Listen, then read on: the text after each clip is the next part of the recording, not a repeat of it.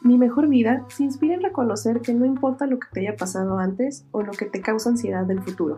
El aquí y ahora es tuyo para convertirlo en tu mejor vida.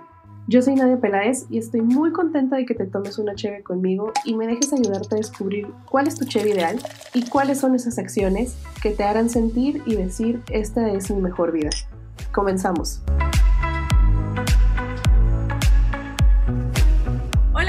Amigos, ¿cómo están? Este es el episodio número 8 de mi mejor vida y estoy muy contenta porque hemos llevado ya un largo tiempo haciendo este proyecto y estoy muy feliz con los comentarios que están llegando y que siguen llegando y que las personas se siguen sumando a esto y que pues les está sirviendo a todos, ¿no? Que creo que es algo de lo más importante que con lo que nosotros empezamos a hacer mi mejor vida y hoy les traigo un episodio bien padre porque no sé si les he platicado, yo creo que sí, si nos siguen en redes sociales como arroba natpels, van a poder ver que hemos estado en un proceso de trabajo personal arduo. Entonces, en el proceso ha venido muchísima gente eh, que se ha topado y con la que me he podido cruzar, que me permite ir llevando diferentes áreas de mi vida a transformarlas y que, que pueda hacer algo diferente con ellas. Esto de hacerlo algo diferente, yo no lo inventé, no sé cómo llegó a mí, pero llegó y lo padre es que me llegó a través de una persona que creo que es muy valiosa por todo lo que da, por todo lo que sabe, por todo, lo que comparte y que hoy tengo el gusto de poder tenerla aquí conmigo. Así que entre muchos procesos de poder trabajar, tal vez en coaching, tal vez en terapia. Disculpen eso, Maffer, córtalo porque está pasando un carro. Ok, otra vez. Bueno, en ese proceso de estar trabajando el tema de pues ahora sí que desde todo, ¿no? Vamos yendo a que quería emprender y que quería estar en un, pues ahora sí que ganar el éxito y ser rica y famosa y listo, ¿no? Entonces después llega ese momento en el que digo, ¿realmente quiero eso o sobre qué lo estoy fundamentando, ¿no? Entonces llega un momento en el que digo, no están saliendo las cosas como me gustaría que salieran porque siempre llega un autosabotaje, ¿no? Y llega un, un tema también de poder trabajarlo pues ya empiezo como que a buscar diferentes áreas de que, ah, tal vez me falta aprender más de marketing, tal vez me falta aprender más de finanzas, tal vez esto, tal vez el otro. Pero lo importante y lo que me enseñó mi coach fue que tenía que ir adentro. Entonces, yo no quería... Está todo afuera, aquí está, tenía que aprender, tenía que hacer, tenía que mover muchas cosas, pero no, tenía que ir adentro, ¿no? Y creo que en ese proceso, como han escuchado también de Dania, este, ha estado en ese camino y ella de hecho me conectó con esta persona que hoy les voy a presentar porque me dijo, creo que tú tienes que ir a hacer constelaciones familiares. Y yo como, ¿qué es eso? y ya, ahí empezó como que dije, bueno, voy a ir a ver qué onda. Ahorita les voy a platicar cómo llegué hasta ahí, pero creo que es un, un tema bien padre y por eso es que hoy tenemos a Elba Mendoza con nosotros. Elba es una psicóloga, es terapeuta y ella se dedica a un enfoque que se llama terapia sistémica. Ahorita nos va a hablar un poquito más de eso y pues bueno, damos la bienvenida a Elba, ¿cómo estás? Hola Nadia, qué gusto, realmente estoy muy contenta de poder acompañarte en este proceso, porque así como dices, bueno, gracias, gracias por confiar en mí para asistirte o apoyarte en este proceso de, de ir un poquito más dentro de ti desde la terapia sistémica, que es sumamente poderosa porque se trata de poner orden, entre otras cosas. Así que muchísimas gracias y bueno, gracias también a todas las personas que te escuchan. Ay, no, muchas gracias a ti, Elba, por acompañarnos. Pero bueno, Elba, yo ya te conozco, yo ya me he tomado un cafecito contigo, ya he llorado, ya he platicado, ya he reído. Pero bueno, cuéntanos un poquito de quién es Elba Mendoza aquí en el universo, en la vida. Ok, ok. Bueno, te cuento un poquito. A ver, tengo, en la terapia sistémica tengo aproximadamente, mm, yo diría que unos 22 años de que entré en contacto con, con esta terapia y me di cuenta de lo que era, ¿verdad? Eso fue en Venezuela, porque soy venezolana, ¿sí? Soy de Venezuela. En Venezuela, pues hice una cantidad de cosas. Unas tenían que ver con esto, otras no, pero entre todo mi proceso personal y desde lo interesante que me pareció la terapia sistémica, hubo un momento de la vida que me di cuenta que llegó a mí la información de que en México pues estaba la sede mundial donde precisamente se estudiaba a nivel universitario este tipo de terapia, ¿no? Y fue así como llegué a México en el 2012. Ya yo había, o sea, ya había hecho diplomados y todo esto en Venezuela, pero dije, lo quiero llevar a un siguiente nivel. Y así fue como llegué pues a México y más adelante a Tijuana, ya por eso es que nos conocemos. y desde donde conocí a, a, Dania también y pues como hicimos el enlace, ¿no?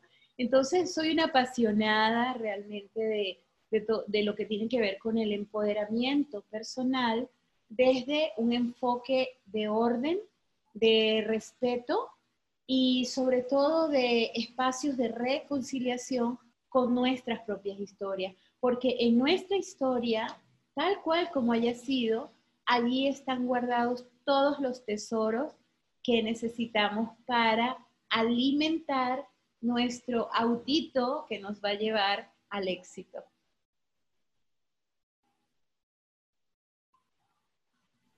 Qué poderoso, porque cuando yo recuerdo cuando llegué con Elba y primero el miedo de que voy a empezar esto y no sé qué es, pero vamos a intentarlo.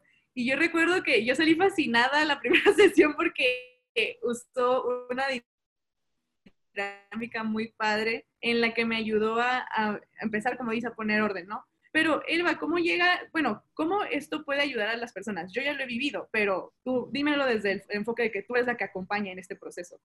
Ok, perfecto. Fíjate, a mí me gusta siempre colocar ejemplos muy cotidianos, ¿ok? Muy, muy cotidianos, porque creo que las imágenes hablan muchísimo, ¿no? Y cuando esos ejemplos cotidianos nos llevan a imágenes eh, simples, sencillas, siento que algo se aclara para nosotros. Entonces, yo suelo decir que cualquier persona, ¿verdad? Y de hecho en eso estamos todos, estamos buscando soluciones a diferentes, eh, pues, momentos, diferentes situaciones de nuestra vida, ¿verdad? Y es muy frecuente que a veces sentimos que hemos hecho todo lo necesario y todo lo que está de nuestra parte para obtener un resultado, sin embargo se nos hace cuesta arriba, ¿ok? Entonces, cuando esto ocurre, quiere decir que hay algo que nosotros no podemos mirar, que no es palpable para nosotros conscientemente, hay algo que no estamos haciendo de la manera adecuada, ¿ok? O algo que simplemente no está en orden, ¿sí? Y para eso, yo, el ejemplo que tengo así en mi vida es que cuando yo era adolescente, en la prepa donde yo, llegué en un momento, la señora que vendía los alimentos vendía un pastel delicioso y yo le pedí la receta, ella me la dio, tan bonita la señora, y yo fui corriendo a pedirle a mamá que me comprara los ingredientes y me puse a hacer el pastel de la vida, ¿no? Así que, ¡ay, buen pastel delicioso! Cuando yo abrí, abrí el horno, casi un 45 minutos, una hora luego, aquello no se parecía para nada al pastel de la señora, y cuando lo corté, menos, ¿ok? Era horrible. Y yo primero que nada me enojé, ¿sí? Me enojé y dije, esa vieja no me dio la receta correcta. ¿Qué creía ella? Como hacemos todos, ¿no? Cuando pretendemos responsabilizar a los demás de algo que realmente nosotros no tenemos ni idea de que fuimos nosotros o que somos nosotros los que no estamos haciendo las cosas correctas. Eso hizo que yo me entusiasmara por aprender a hacer pasteles y evidentemente que hice grandes pasteles, extraordinarios y buenos pasteles, ¿ok? Solo que me di cuenta cuando, cuando fui a la escuela, ¿verdad? Para que me enseñaran a hacer pasteles, que la señora me había dado la receta correcta, ¿ok? Lo que ella no me podía dar porque no le correspondía, porque ella, ella no era una maestra de enseñar a hacer pasteles, ¿sí? Tal vez ella hacía eso empíricamente, tal vez vio a su abuelita como lo hacía y pues para ella estos son los ingredientes, mi amor, ¿ok? Entonces, así es nuestra vida, ¿sí? Los ingredientes correctos los tenemos. Todos tenemos, nos tenemos a nosotros porque estamos en la vida y tenemos todas las relaciones que deseamos, ¿verdad? Para lograr lo que queremos, una buena relación eh, con nuestros padres, buena relación con los hermanos, con los tíos, con la familia, con los amigos, en el trabajo, con la pareja. Es decir, hay pareja, hay papás, hay hermanos, hay jefes, hay todo. ¿Ok? Lo que nosotros no sabemos y nos saltamos son los órdenes dentro de esas relaciones. ¿Ok? Así como yo tal vez mezclé primero la leche con la harina, no sé, entonces, tal vez dentro de nuestras relaciones también estamos haciendo o actuando de una manera que desde nuestra visión nosotros pensamos que es la correcta, ¿ok? Y desde dónde pensamos que puede ser la correcta, desde nuestros paradigmas, desde nuestros miedos, desde nuestros juicios, ¿sí? Y resulta ser que la vida real está más allá de todo paradigma, de todo juicio, ¿ok? Entonces, la terapia sistémica nos muestra cuáles son esos órdenes, cuál es la manera correcta de, para obtener una buena relación, ¿ok? Porque la manera correcta lo hacemos todos, es decir, cada quien está haciendo lo que puede, con lo que tiene, con lo que cree, ¿sí? Y con aquello para lo cual dice, pues que yo soy así, ¿no? están haciendo lo correcto, pero lo correcto para lograr las relaciones que nosotros queremos requiere de determinados órdenes. Entonces la terapia sistémica nos muestra esos órdenes, ¿sí? Es decir, es como que lo que tenemos dentro que nos lleva a relacionarnos de una manera u otra para lograr el resultado que tal vez no nos es satisfactorio, lo vemos afuera y entonces el terapeuta sistémico te va diciendo, ok, ¿y qué tal si cambias esto? ¿Qué tal si, sí? Y más o menos por allí es. No sé si estuvo buena la explicación. No, me encantó porque totalmente eso pasa. O sea, de hecho, este capítulo, cuando ya salga al aire, va a decir, eh, bueno, el título es Ser víctima, rebelde o responsable. Y me encantaría que pudieras hablar de eso porque cuando tú me dijiste que en esta vida podríamos ser cualquiera de esos tres, yo dije, ¿en dónde estoy? ¿O en dónde he estado toda mi vida? Porque por eso estoy en este lugar, ¿no? Entonces, háblanos un poquito de esa parte, Elba. Genial, eso, me encanta que me hagas esa pregunta porque eso es algo que me apasiona totalmente y que ahí de verdad está la clave, ¿sí? A ver, como seres humanos, pasamos por estadios biológicos de evolución. Es decir, evidentemente que cuando tú ves a un ser que, es, que acaba de nacer y hasta los 10 aproximadamente de acuerdo a su desarrollo, ¿verdad? Estás viendo allí a un niño claramente, ¿verdad? Biológicamente. Luego viene la etapa de la adolescencia, que supuestamente es como hasta los 21, donde de acuerdo a algunas teorías y también a, a investigaciones, en ese momento el cuerpo deja de crecer y tal y qué sé yo, y comienza como el otro proceso que es el de la adultez, ¿verdad? Entonces, ¿qué ocurre? Ese proceso que biológicamente está determinado por una cantidad de años, psicológicamente es completamente diferente, ¿ok? Es decir, no es que dejamos de ser niños psicológicamente a los 10 años o a los 11 o a los 12, al momento en el que nos desarrollamos, ni tampoco es que dejamos de ser adolescentes en el momento en el que, pues a los 21, a los 22, lo que sea, ¿verdad? Ocurre que de acuerdo a lo que nosotros hayamos experimentado en nuestra historia personal, ¿verdad? Puede ser que nosotros nos quedemos anclados en heridas de niño, ¿ok? ¿Qué pasa con el niño? Un niño es completamente dependiente, ¿ok? Un niño no se puede alimentar a sí mismo, no se puede proteger, no se puede cuidar, no se puede apapachar a sí mismo, ni tampoco se puede, eh, eh, como te digo, cubrir, ¿ok? Necesita que alguien le dé alimento, lo cuide, lo vista, ¿ok? Entonces, ¿qué pasa? Todo lo que le ocurre a un niño, ¿verdad? Es responsabilidad de alguien más. Por lo tanto, el niño, como no tiene fuerza, es víctima, ¿ok? Los niños son los que pueden ser víctimas de alguien, ¿sí? Porque su bienestar depende de alguien más, ¿ok? Entonces, ¿qué pasa?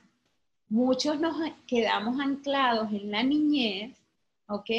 Porque nos sentimos víctimas de las circunstancias, del gobierno, del que pasó por el lado, del que me hizo, de aquello, del otro, ¿no? Y la diferencia entre un niño y un adulto, por ejemplo, está en que no es que no te va a pasar nada si eres un adulto, te va a ocurrir, pero vas a responder de una manera diferente, ¿sí? Entonces, el niño se victimiza y culpa a todo el mundo, ¿ok?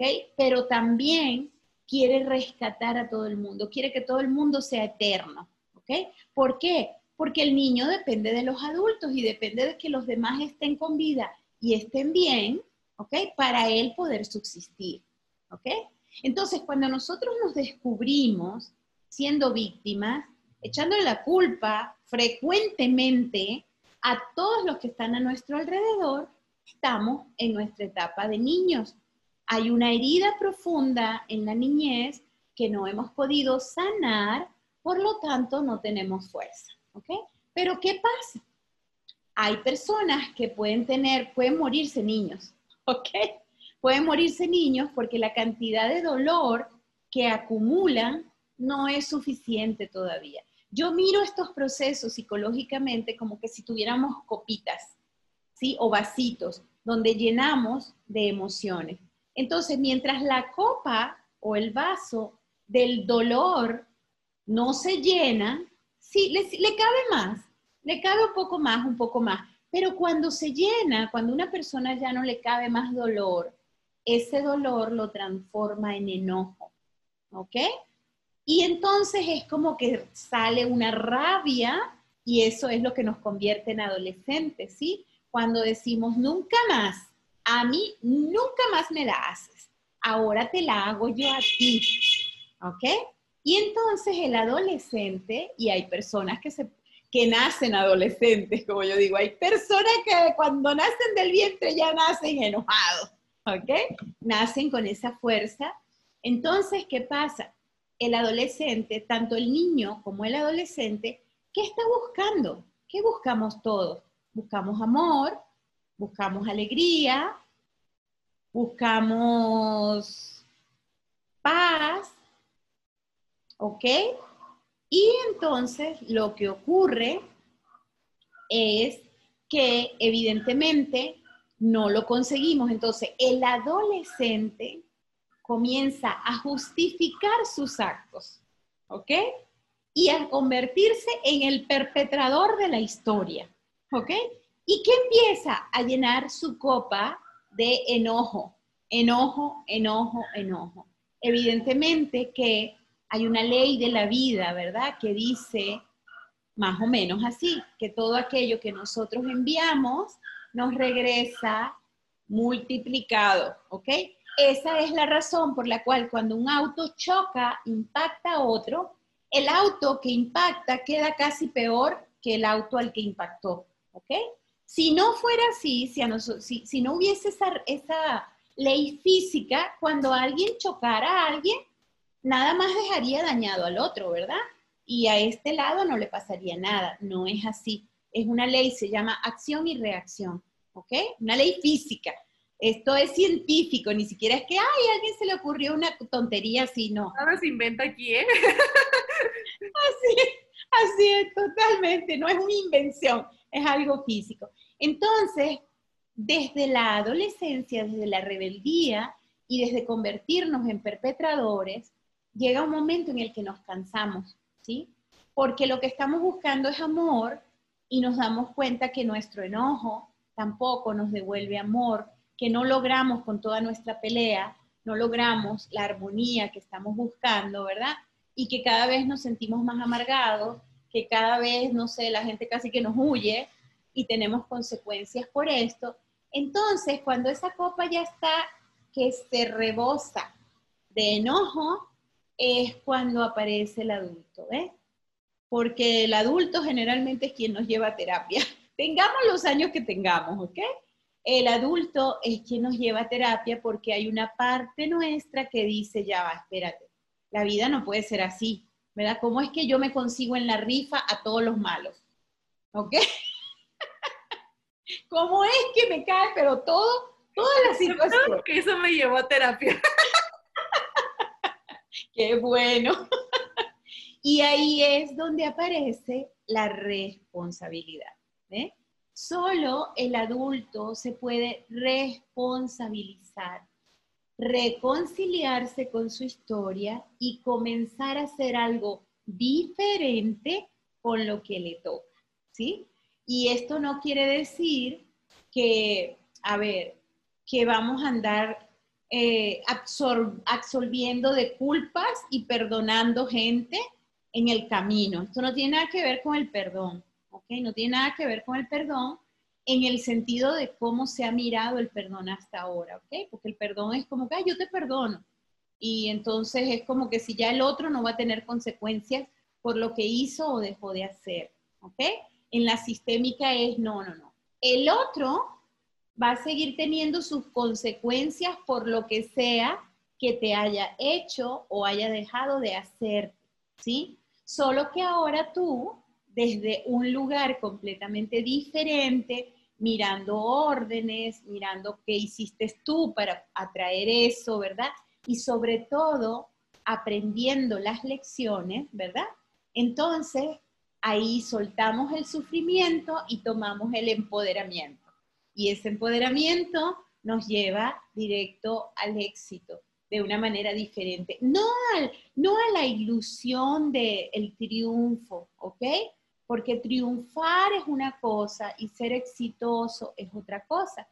El éxito tiene una base sólida, ¿ok? El éxito se logra en base a haber integrado aprendizajes, integrado órdenes y saber que la vida se trata de un camino, ¿ok? No de una meta a la cual se llega. El triunfo es una meta. No tiene nada de malo las metas. Las metas hay que vivirlas y planteárselas y todo esto, pero cuando el objetivo de mi felicidad es una meta, al llegar a un momento determinado, entonces eso nos va a producir más que satisfacción, frustración.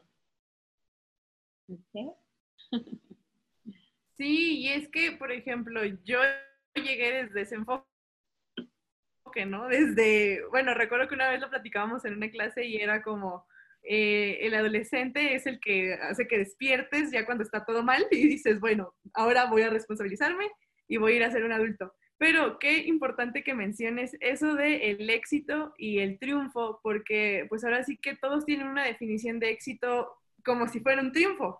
O realmente, no digo que todos, pero muchas de las personas con las que he convivido y he platicado eh, tienen esa, esa visión, ¿no? Entonces realmente entender que esto es un camino y que ah, va a haber este, situaciones que te van a probar, pero que vas a encontrar la forma de llevarlas adelante pues es lo importante de este proceso, ¿cierto? Así es, totalmente, porque fíjate que las dos cosas, tanto el éxito y el triunfo, tienen un momento en nuestra vida, ¿verdad? Es decir, pues de vez en cuando es bueno triunfar, ¿ok? En determinados aspectos. Es decir, si estoy compitiendo en un decatlón, ah, pues quiero triunfar, quiero llegar de primero o de segundo o de tercero, de acuerdo a cómo sea mi rendimiento y a como yo me lo haya planteado, ¿verdad? Quiero lograr algo y cuando lo logro es un triunfo, ¿ok? Pero ¿cuál es la diferencia entre el éxito y el triunfo? Cuando nosotros triunfamos, tenemos que dejar a muchos en el camino, ¿ok? Es decir, yo triunfé por encima de alguien más, logré algo y con ese algo me impuse ante los demás. A veces eso es necesario en la vida y está bien. Pero en cuanto a felicidad, a plenitud de la vida, solo se logra desde la conexión con el éxito. Porque el éxito, tu éxito, no depende de dejar a nadie atrás.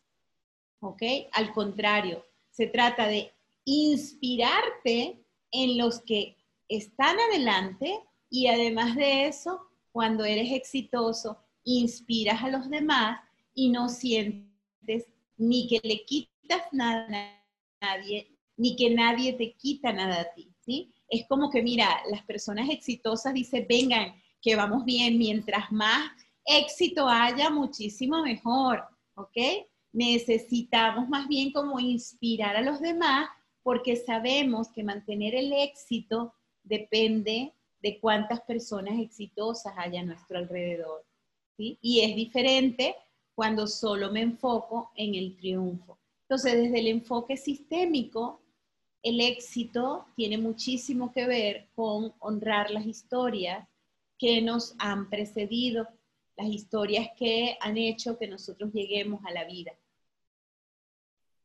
Y con eso, creo que es importante verlo y, o sea, desde donde estamos, que es México y que es un lugar donde a veces falta una figura en el sistema o que creemos que ya nunca vamos a tener contacto, lo que sea, pues es, es algo que realmente tenemos que quitarnos porque sí tenemos el contacto y sí tenemos que hacerlo consciente, ¿no, Elba? Bueno, al menos recuerdo que eso tú me enseñaste. Sí, sí. Lo, lo primero es, en, en parte de, de, los órdenes, ¿verdad? Nosotros tenemos que ubicarnos en nuestro contexto y saber qué es lo que podemos realmente aportar, ¿verdad? Para que nuestro entorno mejore. Porque el enfoque, pues también fue mi enfoque en un momento, ¿no? Eh, sobre todo en la adolescencia. En la adolescencia nosotros como estamos enjuiciando, ¿verdad? A cómo lo hicieron nuestros papás, cómo lo hace todo el mundo, etcétera, ¿ok? Entonces nosotros entramos en la ilusión de que vamos a crear un mundo perfecto, ¿ok? Y nos ponemos una gran carga encima para finalmente llegar a darnos cuenta que si queremos un mundo hermoso, amable, eh, congruente, eh, gentil, amable, considerado, compasivo, nosotros tenemos que trabajar todo eso primero en nosotros, ¿sí? Y desde ahí inspirar a otros. Es decir, si yo quiero a mi alrededor gente amable, yo tengo que trabajar la amabilidad, ¿sí? Para yo poder inspirar amabilidad, a mi alrededor. Evidentemente que eso es un gran trabajo, porque todo aquello que yo decido trabajar, voy a atraer una energía contraria. ¿Ok? A ver si es verdad que yo soy tan amable. Ah, yo voy a trabajar la amabilidad. Entonces yo soy muy amable y empiezo a conseguirme gente déspota a mi alrededor. ¿Y por qué me pasa a mí eso si yo soy tan amable? Bueno, porque tú dijiste que tú querías trabajar la amabilidad. ¿Y cómo tú vas a trabajar la amabilidad auténticamente si no tienes reflejos que te muestran lo contrario? ¿No? Entonces ahí es un trabajo. Por eso, no sé si, si aquí lo dicen, pero algo eh, que en Venezuela repetíamos mucho, sobre todo a nivel terapéutico, es cuidado con lo que pides, mucho cuidado. ¿Ok? Sí se dice. Así es, y cuidado con lo que tú orgullosamente dices, yo soy esto, ¿ok? Porque la vida te va a mostrar lo contrario para que tú tengas todas las razones de que eres eso. Y en la medida de que de verdad se hace como una vibración palpable en ti, evidentemente que si, por ejemplo, tu trabajo es la amabilidad, primero vas a encontrar una cantidad de pinches tiranos que no van a ser sino déspotas, ¿ok? Y luego, cuando eso se asienta dentro de ti, ah, ok, que ya no hay cuestionamiento, que ya puedes mirar compasivamente a las personas que son déspotas porque tienen una historia detrás y todo aquello, desaparece eso. Y entonces comienzas a traer cada vez más gente amable. Me acaba de caer un super Porque, o sea, creo que cuando yo llegué a terapia y también cuando tenía mis sesiones con mi padrino, era como, le decía, es que yo quiero una familia feliz y tras. y me acuerdo que me pusieron a hacer, pon tu lista de deseos, pon tu lista de anhelos y vamos a ver qué es lo que quieres, ¿no? Y no manches, o sea, ahorita que lo veo, es como que yo dije, yo quiero una familia feliz y empezaron a pasar muchas situaciones en la familia probaron y que me llevaron hasta el punto de quiebre y, ahora, y después fue como que, ok, soltémoslo, vámonos, viene una segunda etapa, ¿no? Pero ya él entendí cómo Qué bueno, qué bueno que te cayó ese veitote grandotote, así es. Y así suele pasar, pues eso, Entonces, esa es precisamente la riqueza de la terapia sistémica, ¿sí? Es una terapia muy compasiva, es una terapia de mucho orden, eh, pero no de orden de, mira, atiende la cama, o que también funciona, ¿no? También funciona. Son esos órdenes internos que muchas veces es necesario, pues, que revisemos para darnos cuenta dónde estamos poniendo la sagrada energía de la vida que tenemos, ¿no? Cuando nos damos cuenta de que tal vez estamos pues queriendo cambiar cosas que no nos corresponde a nosotros eh, y tomándonos atribuciones que tal vez no nos corresponden, entonces podemos comenzar a darnos cuenta de por qué tal vez nuestra vida no funciona, porque estamos utilizando nuestra energía en querer cambiar cosas que son mucho más grandes que nosotros, que no nos corresponden y que en tal caso, si queremos de verdad que algo más grande que nosotros cambie, entonces lo que tenemos es que ser congruentes con ese cambio que queremos ver allá afuera, ¿no? Es decir, voy a trabajar en mí porque yo quiero un mundo compasivo, amable, etcétera, entonces voy a trabajar en mí para que eso sea una realidad. Por ejemplo, en tu caso, si yo quiero una familia feliz, bueno, tienes que ser una familia feliz aquí contigo adentro, ¿sí? Ser feliz, o sea, darle a tu niña y a tu adolescente, porque nuestro niño interno, nuestro adolescente interno, no mueren nunca, gracias a Dios. Es decir, esa parte niña nuestra es la que se ríe, la que a veces es desenfadada, la que a veces se quiere comer una nieve, la que llora, la que a veces se siente desamparada. Y nuestro adolescente es esa parte nuestra rebelde que no se conforma, gracias a Dios, ¿sí? Entonces, en vez de darle nalgadas a nuestro adolescente, en vez de abandonar a nuestro niño, ¿verdad? Entonces, la terapia es para eso, para mirar que cada etapa de nuestra vida ha estado bien, que nuestros padres o las personas que estuvieron eh, pues a, las cuales estuvimos a cargo de ellos, hicieron lo que pudieron con lo que tenían y que nos toca a nosotros entonces apapachar a nuestro niño, ¿verdad? Nos toca ser coherentes, ser congruentes con lo que pretendemos lograr afuera, para que entonces nuestro niño viva en un mundo bonito y nuestro adolescente pueda poner los límites que, que necesite poner en momentos determinados para ir hacia un cambio, porque esa es la fuerza adolescente, ¿sí? La fuerza adolescente es la que dice, aquí se necesita un cambio, hay que hacer las cosas de una manera nueva. Entonces le enseñamos a nuestro adolescente que sí, que lo nuevo está muy bien, pero no porque lo anterior estuvo mal, ¿sí? Sino porque estuvo como pudo. A mí hay un ejemplo, no sé si tenemos tiempo para darte ese ejemplo. Ok. Adelante. Ok, hay un, hay un ejemplo que lo, lo, utilizo muchísimo en la terapia, ¿verdad? Sobre todo cuando llegan personas que pues con razón, porque yo le digo, tienes razón, o sea, tu niño tiene razón de estar enojado con tus papás, pero tu niño, ok, ya tienes 40 años, tienes los años que tengas, 30, los que tienes, primero estás con vida, ok, eso quiere decir que tus papás hicieron lo necesario para que tú llegaras a esta edad. Así haya sido abandonarte, ¿no? Pero claro, para trabajar eso, eso tiene que ser un trabajo terapéutico, ¿ok? O sea, es bien fácil decirlo, pero hay que sanar esa historia. Entonces, cuando las personas están centradas en ese reclamo, pero es que ¿por qué mi papá no me dio? ¿Por qué no sé qué? Porque yo sí puedo, porque yo lo hago bien, porque yo sí quiero a mis hijos, porque todo aquello, yo les doy el siguiente ejemplo, ¿no? Y fíjate nosotros tenemos la fortuna de estar viviendo en el siglo XXI, en los primeros años del siglo XXI, donde hemos tenido un avance tecnológico bien importante, ¿ok? Y tu generación ya entró como en el camino, ¿no? Mi generación le tocó mirar las dos cosas, ¿no? De solamente tener teléfonos pegados a la pared, ¿ok? A por ejemplo, cuando mi hija tenía 20, ¿qué digo? Cuando mi hija tenía 5 años, iba a cumplir 5 años, llegaron los primeros teléfonos celulares, ¿ok? Es, decir, eso fue hace como 24 años más o menos, ¿ok?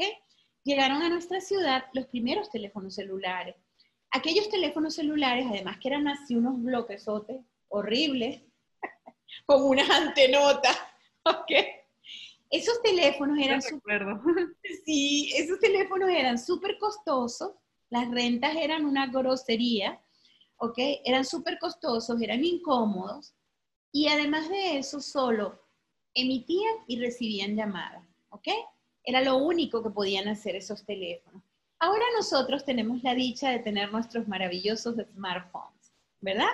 Ah, pues que mira qué maravilla, o sea, nuestros teléfonos son computadoras como 100 veces más poderosas que, que la computadora que llevó a los hombres a la luna, por allá creo que fue en 1967, ¿ok? Cuando yo estaba chiquita. Entonces, resulta ser que estos teléfonos, bueno, ¿qué te, te puedo contar todo lo que hacen, verdad? Todos estamos bien conscientes de que no solamente envían y reciben llamadas, mensajes de texto, mensajes de WhatsApp, de Telegram, eh, Spotify, o sea, tienes de todo en el teléfono. Y hay una aplicación para que tú bajes todas las apps habidas y por haber, lo que te quepa y lo que tú necesites está a tu disposición en tus manos, en tu smartphone, ¿verdad? Ok, entonces cuando nosotros entramos en reclamo, ¿por qué nuestros papás no hicieron lo que nosotros estamos haciendo hoy? Vamos a imaginar que le damos vida a los teléfonos, ¿verdad?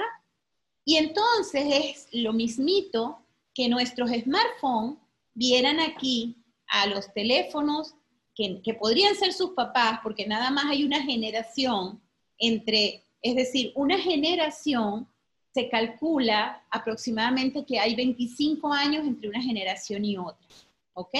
Calculando aproximadamente que a los 25 años podría alguien quedarse embarazado, algunas se quedan antes y otros después, ¿verdad?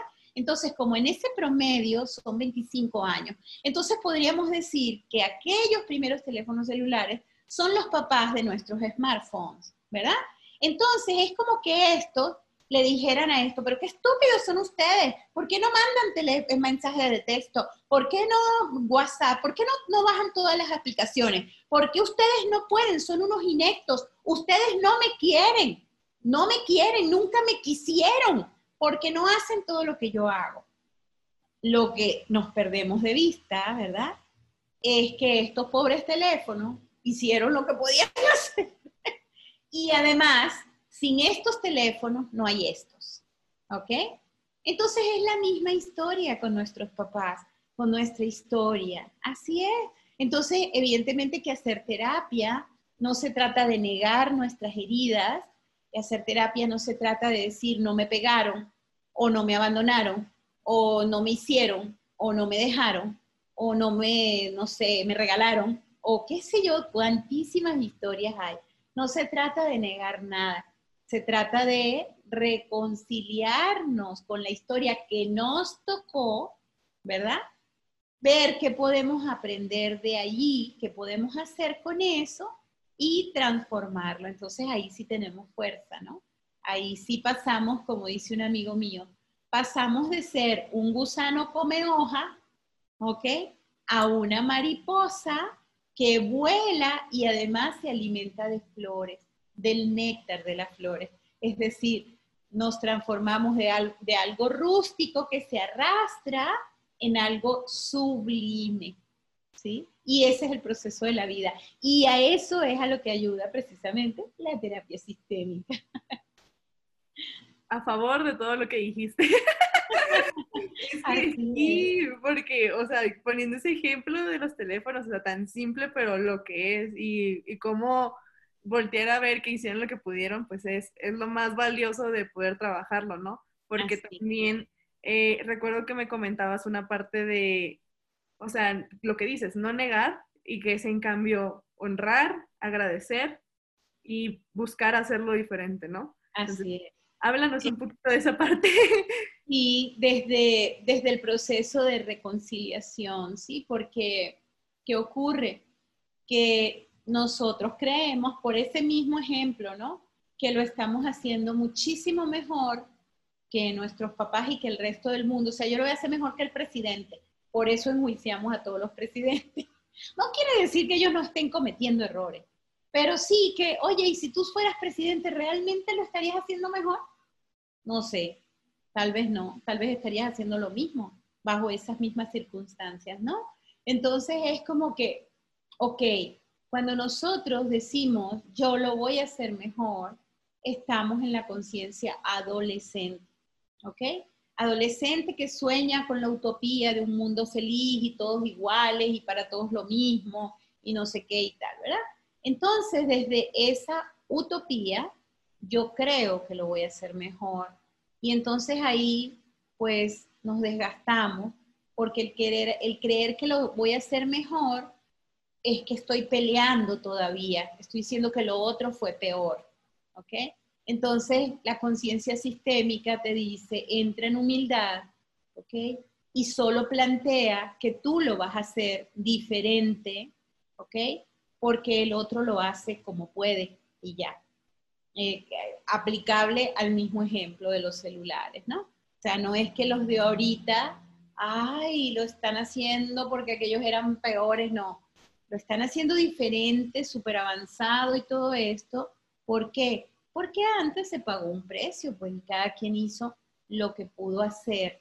Entonces, es un enfoque más gentil, ¿sabes? Y, y, de verdad todos en la vida estamos buscando gentileza, amor, cuidado, alegría, todos, absolutamente todos, así sea la persona más terrible que, que haga cosas horribles, ¿ok?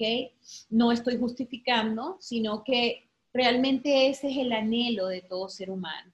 El anhelo de todo ser humano es alcanzar la felicidad. Solo que, ¿qué ocurre con esas personas que se enfocan hacia el lado negativo, hacia obstruir la felicidad de otros y todo aquello?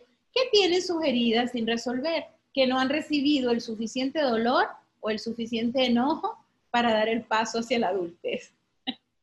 ¿Ok? Algo así es. Sí, ya no lo ves desde un juzgar y un por qué no cambian y toda esa parte, y ya no te desgastas tú porque al final del día pues, todos van a tener su tiempo de reconocer cuando les toca, ¿no? Así es, sobre todo que es inútil. Eh, y, y esos por qué, a mí me encanta decir que el por qué es porquería. Que cada vez que preguntamos, sí, ¿por qué, por qué, por qué? Además estamos en los dos años, ¿no?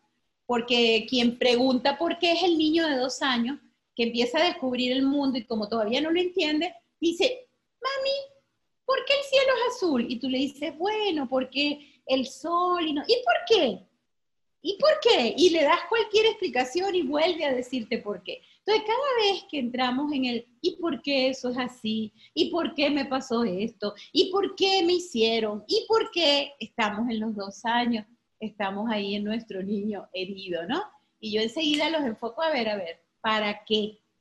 ¿Para qué te pasó esto? Tal vez para aprender algo. ¿Para qué te pasó esto? Tal vez para desarrollar un talento es posible. Pero el niño prefiere no desarrollar nada, el niño prefiere seguir culpando, porque es muy cómodo ser niño, pues. El niño tiene la ilusión de que tiene que llegar alguien a salvarlo, ¿ok? Sí, cuando lo sacas, pues es como que cuando no llega, ¿qué haces? Te toca revelar Así es. Y, después de no pasa nada, bueno, pues ya vamos a cambiar. Entonces sí, por ahí va. Oye, Elba, y bueno, por ejemplo, yo sé que para mí fue como que un tiempecito largo de poder decidir, bueno, voy a tomar este proceso, ¿no? ¿Tú qué le recomiendas a la gente para poder comenzar? O sea, ¿por dónde los llevaría? ¿Qué sería bueno que empezaran a hacer para llegar a este proceso de comenzar tu proceso de terapia? Ok. Lo primero es que pienses, si hay algo que en tu vida no funciona, evidentemente que desde mi punto de vista no hay píldoras mágicas. ¿Ok? E, es muy, mm, muy popular, por decirlo de alguna manera, o, de mucho enganche, este, dar tips. ¿Ok? Aquí tienes tres tips para tal cosa. Tienes aquí este camino para tal otra, ¿no? Aun cuando eso es bueno, ¿sí? Simplemente es como no profundizar realmente. Por eso tanta gente escribe tips de muchas cosas, ¿verdad? porque todos tenemos el anhelo de conseguir la pildorita, la pastillita que me quite el dolor, que me haga desaparecer por arte de magia, que me quite los kilos por arte de magia, que me haga feliz por arte de magia. Entonces, mi recomendación para las personas que están viviendo un momento en el que, oye, algo les está costando mucho es busca ayuda. ¿Sí? Busca ayuda, porque no podemos mirarnos nosotros mismos. Cada vez, por ejemplo, hay personas que vienen a terapia y bueno, nada, yo por supuesto que sé qué es lo que les cuesta y todo.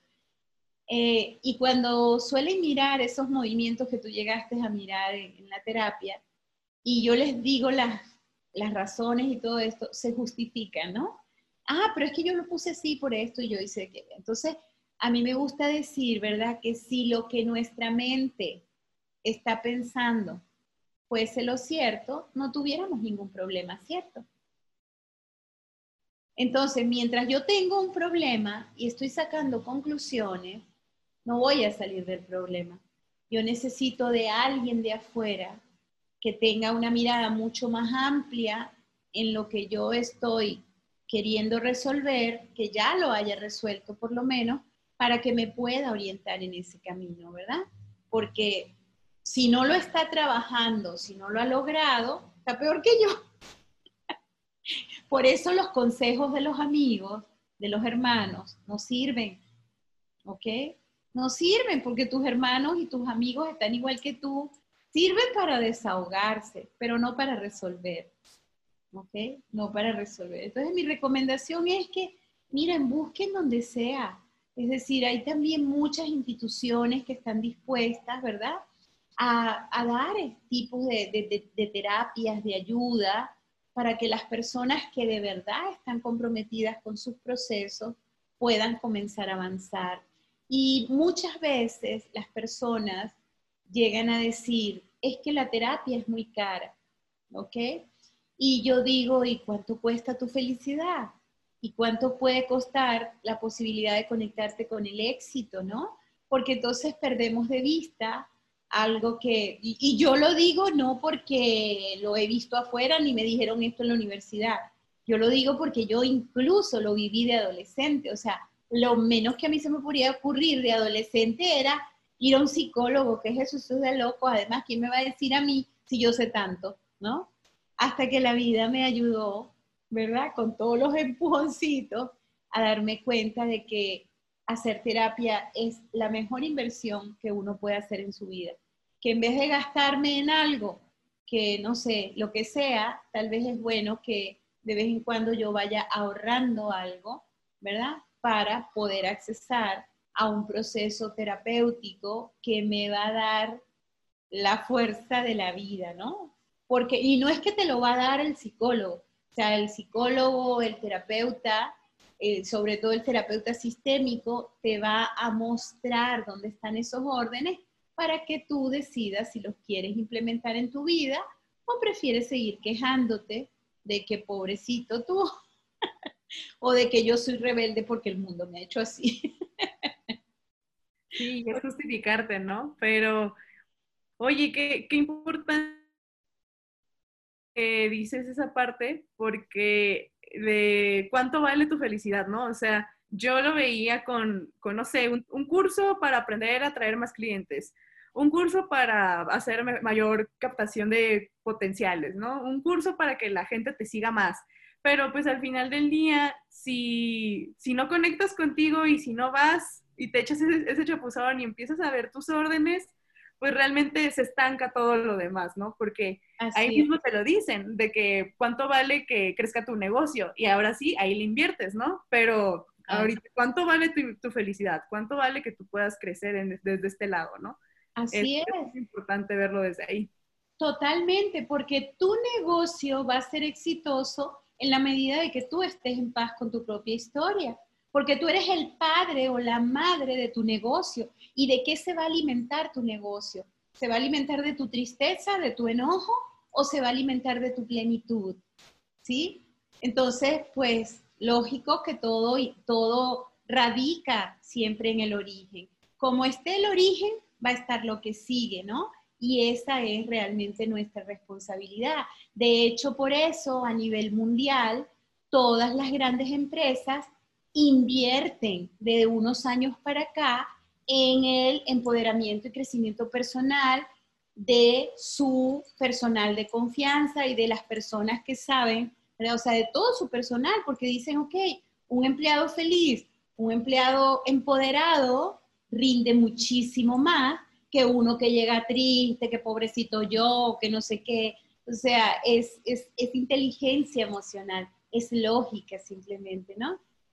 Sí, desde donde lo quieras ver, esto te ayuda y eso es desde donde me, a mí también me llevó a que, bueno, empiezo en mí y ahora sí, vamos con los demás, ¿no? O sea, aquí todos los que están involucrados en Prosper 9, que están involucrados en la Independiente, tienen estos espacios donde pueden hablar de sí mismos, donde pueden llevar un proceso de terapia, donde se pueden acercar a estas herramientas que les ayuden a crecer y que, como, como dices, o sea, no nada más es un sueldo que, que te ayuda con, con, a sustentarte, ¿no?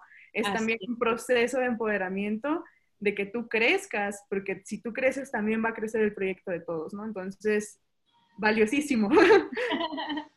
Totalmente, totalmente. Es, es, es un enfoque completamente ordenado, sistémico.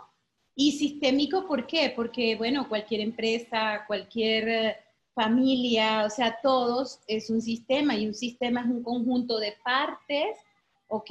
Que trabajan juntas para un fin determinado, ¿verdad? Si una de las partes del sistema no está del todo bien, evidentemente que no se va a lograr la finalidad. Entonces, si tu finalidad es la que sea, tienes que revisarte primero que nada a ti y buscar en esos órdenes internos para poder pues hacer el proceso de transformación que finalmente te conecte con el éxito. Pues me parece que hemos tenido una charla deliciosa, ha fluido muy bien, me encanta siempre conversar con Sí, a mí también. Sí, me encanta, me encanta cómo va esto. Y pues sí, yo creo que con eso concluimos, me encanta cómo lo podemos ir tomando y que lo vemos desde cualquier enfoque. Tú como, o sea, que empiece por ti, que vaya con tus padres, que vaya con tus hermanos, con tu familia, con tu, con tu pareja, con, este, con tus amigos, con tu trabajo, o sea, en todas partes puede caber este proceso sistémico. Y yo creo que también es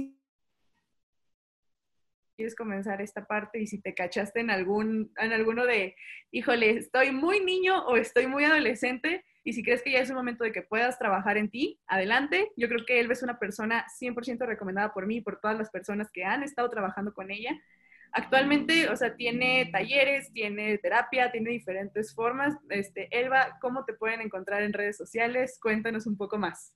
Ay, bueno, tengo la dicha, la fortuna también de haberte conseguido, así como tú me conseguiste a mí, pues yo también te conseguí a ti. ¿Ok? Y vas a comenzar a manejar mis redes en Instagram. Me pueden conseguir como Elba Mendoza, ¿sí? Y también en el, en el Facebook igual. Y bueno, por allí pues me pueden contactar. Y si no, pues o sea, igual a través del Instagram, si quieren que pues el contacto sea más directo, me envían un mensaje y les envío mi WhatsApp y allí nos ponemos en contacto. Perfecto, muy bien. Pues sí, van a poder encontrar a Elba como arroba Elba Mendoza-bajo vamos a estar trabajando con ella de la mano porque al final del día ella es una parte muy importante de Prosper 9 porque va a estar llevando el proceso sistémico terapéutico y de constelaciones familiares con nosotros porque pues al final del día es una persona que nos ayuda a hacer crecer lo que personalmente y lo que queremos hacer allá afuera. Si tú crees que es un momento en el que puedes trabajarlo, puedes encontrarla también a, través de arroba prosper9 y ahí también con muchísimo gusto te orientamos con todo lo que puede ayudarte a trabajar desde ahí. Y bueno, chicas, chicos, muchas gracias por estar con nosotros. Qué gusto y qué honor tenerte por aquí, Elba. Y pues una vez más, saben que al final del día este, este programa es para que vayamos viviendo una mejor vida, para que este momento que está presente podamos hacer algo con ello. Y si esto te ayudó, déjanos tus comentarios, mándanos un mensajito para ver qué te pareció, si te podemos ayudar con algo, adelante, somos todo oídos y te leemos y te escribimos, ¿sale? Así que, bueno, muchísimas gracias por estar aquí. Les mandamos un fuerte abrazo y les los vemos y los escuchamos en el próximo capítulo. Este podcast es patrocinado por Cerveza La Independiente, la cheve que te empodera. Síguenos en redes como arroba cerveza la independiente y arroba natpels, N-A-D-P-E-L-Z, y descubre qué más tenemos para ti.